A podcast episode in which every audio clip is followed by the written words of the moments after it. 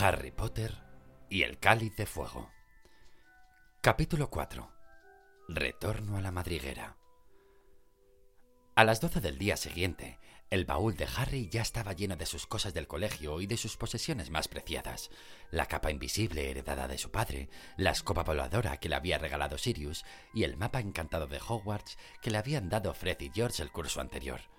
Había vaciado de cualquier comestible el espacio oculto debajo de la tabla suelta de su habitación y repasado dos veces hasta el último rincón de su dormitorio para no dejarse olvidados ninguna pluma ni ningún libro de embrujos, y había despegado de la pared el calendario en que marcaba los días que faltaban para el 1 de septiembre, el día de la vuelta a Hogwarts. El ambiente en el número 4 de Private Drive estaba muy tenso. La inminente llegada a la casa de un grupo de brujos ponía nerviosos e irritables a los Dursley, Tío Vernon se asustó mucho cuando Harry le informó de que los Weasley llegarían al día siguiente a las cinco en punto. Espero que le hayas dicho a esa gente que se vista adecuadamente, gruñó de inmediato. He visto cómo van. Deberían tener la decencia de ponerse ropa normal. Harry tuvo un presentimiento que le preocupó. Muy raramente había visto a los padres de Ron vistiendo algo que los Dursley pudieran calificar de normal. Los hijos a veces se ponían ropa magel durante las vacaciones, pero los padres llevaban generalmente túnicas largas en diversos estados de deterioro. A Harry no le inquietaba lo que pensaran los vecinos, pero sí los desagradables que podían resultar los Dursley con los Weasley si aparecían con el aspecto que aquellos reprobaban en los brujos. Tío Vernon se había puesto su mejor traje. Alguien podía interpretarlo como un gesto de bienvenida, pero Harry sabía que lo había hecho para impresionar e intimidar. Dudley, por otro lado, parecía algo disminuido, lo cual no se debía a que su dieta estuviera por fin dando resultado, sino al pánico.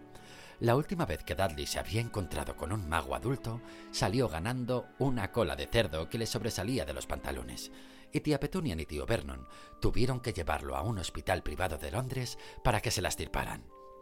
Por eso, no era sorprendente que Dudley se pasara todo el tiempo restregándose la mano nerviosamente por la rabadilla y caminando de una habitación a otra como los cangrejos, con la idea de no presentar el mismo blanco al enemigo.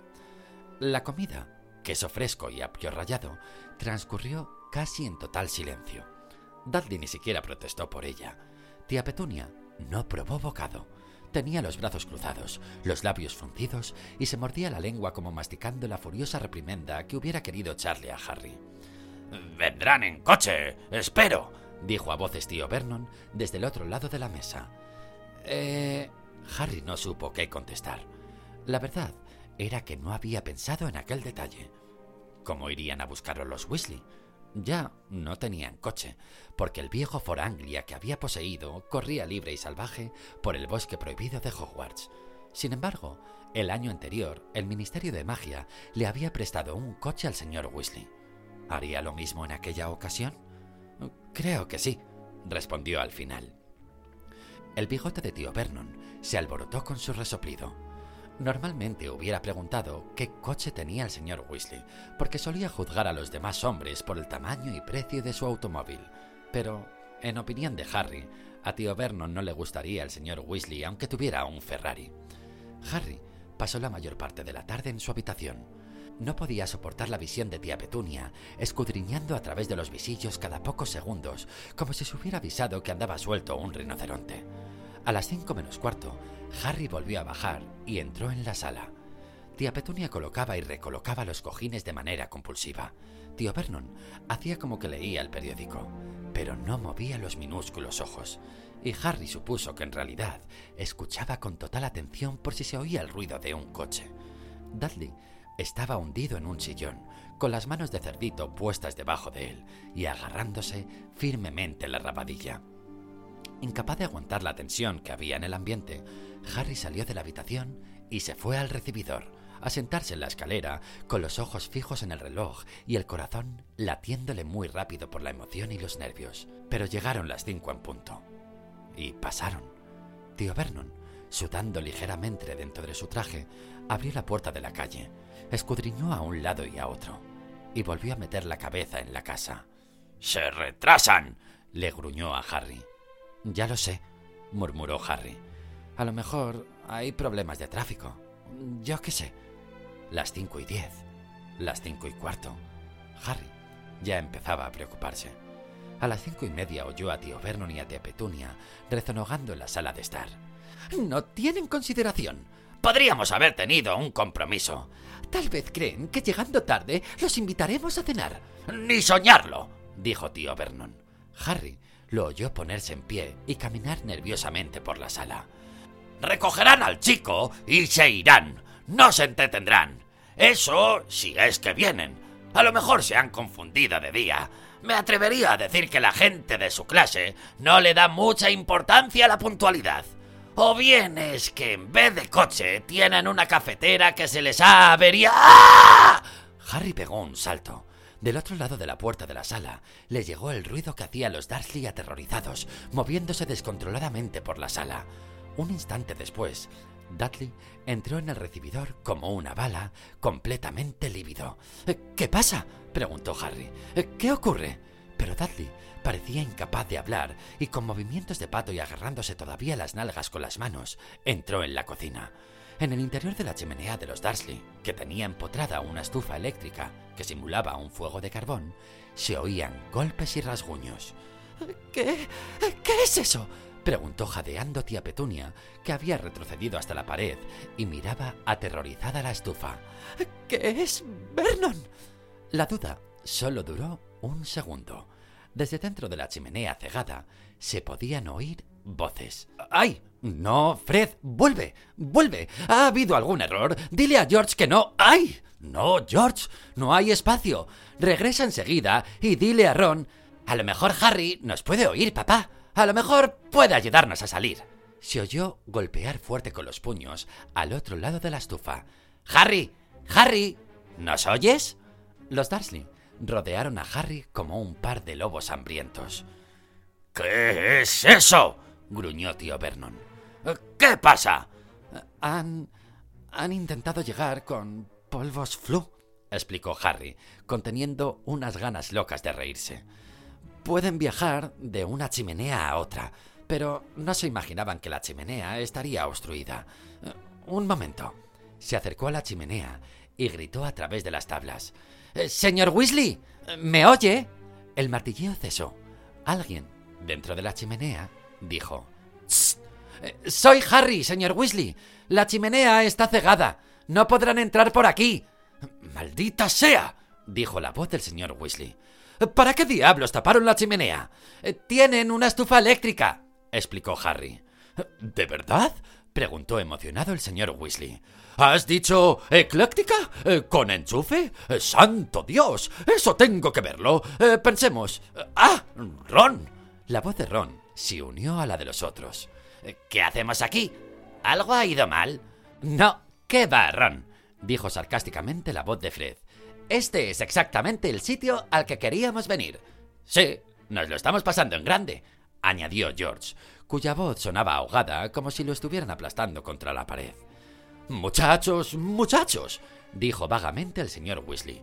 Estoy intentando pensar qué podemos hacer. Eh, sí, es el único modo. Eh, Harry, échate atrás. Harry se retiró hasta el sofá, pero tío Vernon dio un paso hacia adelante. Esperen un momento, bramó en dirección a la chimenea. ¿Qué es lo que pretenden? ¡Bum! La estufa eléctrica salió disparada hasta el otro extremo de la sala cuando todas las tablas que tapaban la chimenea saltaron de golpe y expulsaron al señor Weasley, Fred, George y Ron entre una nube de escombros y gravilla suelta. Tía Petunia dio un grito y cayó de espaldas sobre la mesita del café. Tío Vernon la cogió antes de que se pegara contra el suelo y se quedó con la boca abierta, sin habla, mirando a los Weasley, todos con el pelo de color rojo vivo, incluyendo a Fred y George, que eran idénticos hasta el último detalle. Así está mejor, dijo el señor Weasley jadeante, sacudiéndose el polvo de la larga túnica verde y colocándose bien las gafas. Eh, ah, ustedes deben ser los tíos de Harry.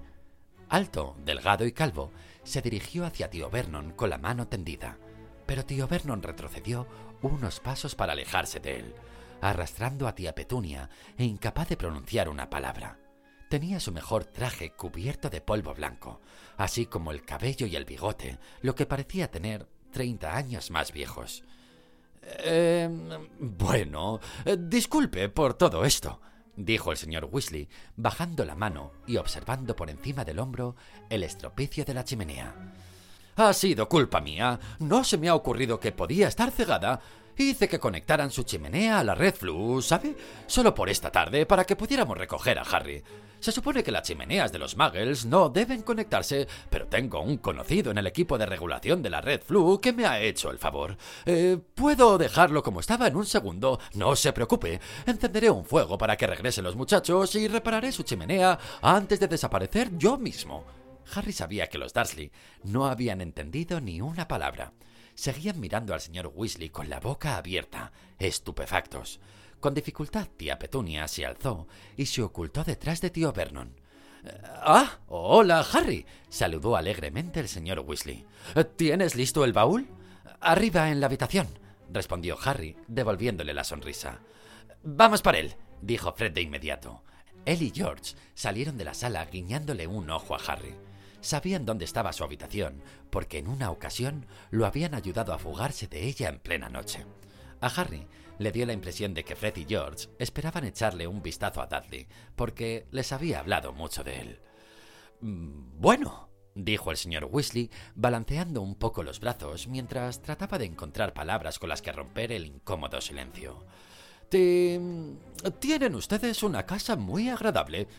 Como la sala habitualmente inmaculada se hallaba ahora cubierta de polvo y trozos de ladrillo, este comentario no agradó demasiado a los Dursley.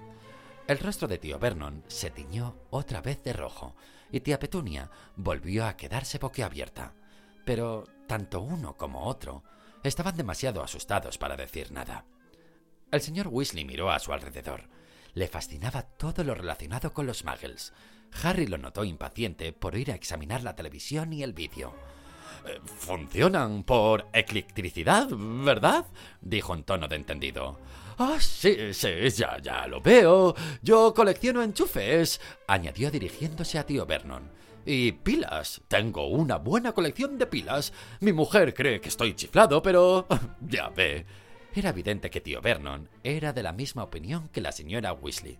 Se movió ligeramente hacia la derecha para ponerse delante de tía Petunia, como si pensara que el señor Weasley podía atacarlos de un momento a otro. Dudley apareció de repente en la sala. Harry oyó el golpeteo del baúl en los peldaños y comprendió que el ruido había hecho salir a Dudley de la cocina. Fue caminando pegado a la pared, vigilando al señor Weasley con sus ojos desorbitados, e intentó ocultarse detrás de sus padres. Por desgracia, las dimensiones de tío Vernon, que bastaban para ocultar a la delgada tía Petunia, de ninguna manera podían hacer lo mismo con Dudley. Ah, este es tu primo, ¿no, Harry? dijo el señor Weasley, tratando de entablar conversación. Eh, sí, dijo Harry. Es Dudley. Él y Ron se miraron y luego se apartaron rápidamente la vista. La tentación de echarse a reír fue casi irresistible. Dudley seguía agarrándose el trasero como si tuviera miedo de que se le cayera. El señor Weasley, en cambio, parecía sinceramente preocupado por el peculiar comportamiento de Dudley. Por el tono de voz que empleó al volver a hablar, Harry comprendió que el señor Weasley suponía a Dudley tan mal de la cabeza como los Dursley lo suponían a él, con la diferencia de que el señor Weasley sentía hacia el muchacho más conmiseración que miedo. ¿Estás pasando unas buenas vacaciones, Dudley? preguntó cortésmente. Dudley gimoteó. Harry vio que se agarraba aún con más fuerza el enorme trasero. Fred y George regresaron a la sala, transportando el baúl escolar de Harry. Miraron a su alrededor en el momento en que encontraron y distinguieron a Dudley. Se les iluminó la cara con una idéntica y maligna sonrisa. Eh, ah, bien, dijo el señor Weasley. Será mejor darse prisa. Se remangó la túnica y sacó la varita. Harry vio a los Dursley echarse atrás contra la pared, como si fueran uno solo. ¡Incendio! exclamó el señor Weasley, apuntando con su varita al orificio que había en la pared. De inmediato, apareció una hoguera que crepitó como si llevara horas encendida. El señor Weasley se sacó del bolsillo un saquito, lo desanudó, cogió un pellizco de polvos de dentro y lo echó a las llamas, que adquirieron un color verde esmeralda, y llegaron más alto que antes. Eh, tú primero, Fred, indicó el señor Weasley.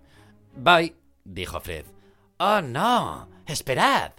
A Fred se le cayó del bolsillo una bolsa de caramelos y su contenido rodó en todas direcciones. Grandes caramelos con envoltorios de vivos colores. Fred los recogió a toda prisa y los metió de nuevo en los bolsillos. Luego se despidió de los Darsley con un gesto de la mano y avanzó hacia el fuego diciendo ¡La madriguera! Tía Petunia profirió un leve grito de horror. Se oyó una especie de rugido en la hoguera y Fred desapareció. Ahora tú, George, dijo el señor Weasley. Eh, con el baúl.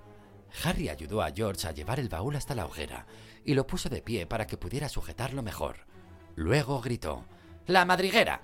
Se volvió a oír el rugido de las llamas y George desapareció a su vez. Eh, Te toca, Ron, indicó el señor Weasley. Hasta luego, se despidió alegremente Ron. Tras dirigirle a Harry una amplia sonrisa, entró en la hoguera, gritó ¡La madriguera! y desapareció. Ya solo quedaban Harry y el señor Weasley. Bueno, pues... Adiós, les dijo Harry a los Dursley. Ellos no respondieron. Harry avanzó hacia el fuego, pero justo cuando llegaba ante él, el señor Weasley lo sujetó con una mano. Observaba atónito a los Dursley. Harry les ha dicho adiós, dijo. ¿No lo han oído? No tiene importancia, le susurró Harry al señor Weasley. De verdad, me da igual. Pero el señor Weasley no le quitó la mano del hombro. No va a ver a su sobrino hasta el próximo verano, dijo indignado a tío Vernon. ¿No piensa despedirse de él? El rostro de tío Vernon expresó su ira. La idea de que un hombre que había armado aquel estropicio en su sala de estar le enseñara modales era insoportable. Pero el señor Weasley seguía teniendo la varita en la mano, y tío Vernon clavó en ella sus diminutos ojos antes de contestar con tono de odio. ¡Adiós! Hasta luego, respondió Harry, introduciendo un pie en la hoguera de color verde, que resultaba de una agradable tibieza. Pero en aquel momento oyó detrás de él un horrible sonido como de arcadas, y a tía Petunia que se ponía a gritar. Harry se dio la vuelta. Dudley ya no trataba de ocultarse detrás de sus padres, sino que estaba arrodillado junto a la mesita del café, resoplando y dando arcadas ante una cosa roja y delgada de 30 centímetros de largo que le salía de la boca. Tras un instante de perplejidad, Harry comprendió que aquella cosa era la lengua de Dudley, y vio que delante de él, en el suelo, había un envoltorio de colores brillantes. Tía Petunia se lanzó al suelo, al lado de Dudley, agarró el extremo de su larga lengua y trató de arrancársela. Como es lógico, Dudley gritó y farfulló más que antes, intentando que ella desistiera. Tío Vernon daba voces y agitaba los brazos, y el señor Weasley no tuvo más remedio que gritar para hacerse oír. ¡No se preocupen! ¡Puedo arreglarlo! Chilló, avanzando hacia Dudley con la mano tendida. Pero tía Petunia gritó aún más y se arrojó sobre Dudley para servirle de escudo. ¡No se pongan así! dijo el señor Weasley, desesperado. Es un proceso muy simple. Era el caramelo. Mi hijo Fred es un bromista redomado, pero no es más que un encantamiento aumentador, o al menos eso creo. Déjenme, puedo deshacerlo. Pero, lejos de tranquilizarse, los Dursley estaban cada vez más aterrorizados. Tía Petunia sollozaba como una histérica y tiraba de la lengua de Dudley dispuesta a arrancársela. Dudley parecía estar ahogándose bajo la doble presión de su madre y de su lengua, y tío Vernon, que había perdido completamente el control de sí mismo, cogió una figura de porcelana del aparador y se la tiró al señor Weasley con todas sus fuerzas. Este se agachó, y la figura de porcelana fue a estrellarse contra la descompuesta chimenea. ¡Vaya! exclamó el señor Weasley enfadado y blandiendo la varita. Yo solo trataba de ayudar. Aullando como un hipopótamo herido, tío Vernon agarró otra pieza de adorno. Vete, Harry, vete ya. gritó el señor Weasley, apuntando con la varita a tío Vernon. Yo lo arreglaré. Harry no quería perderse la diversión, pero un segundo adorno le pasó rozando la oreja izquierda y decidió que sería mejor dejar que el señor Weasley resolviera la situación. Entró en el fuego dando un paso, sin dejar de mirar por encima del hombro, mientras decía La madriguera. Lo último que alcanzó a ver en la sala de estar fue como el señor Weasley esquivaba con la varita el tercer adorno que le arrojaba tío Vernon, mientras tía Petunia chillaba y cubría con su cuerpo a Dudley, cuya lengua, como una serpiente pitón larga y delgada, se le salía de la boca. Un instante después, Harry giraba muy rápido y la sala de estar de los Dursley se perdió de vista entre el estrépito de llamas de color esmeralda.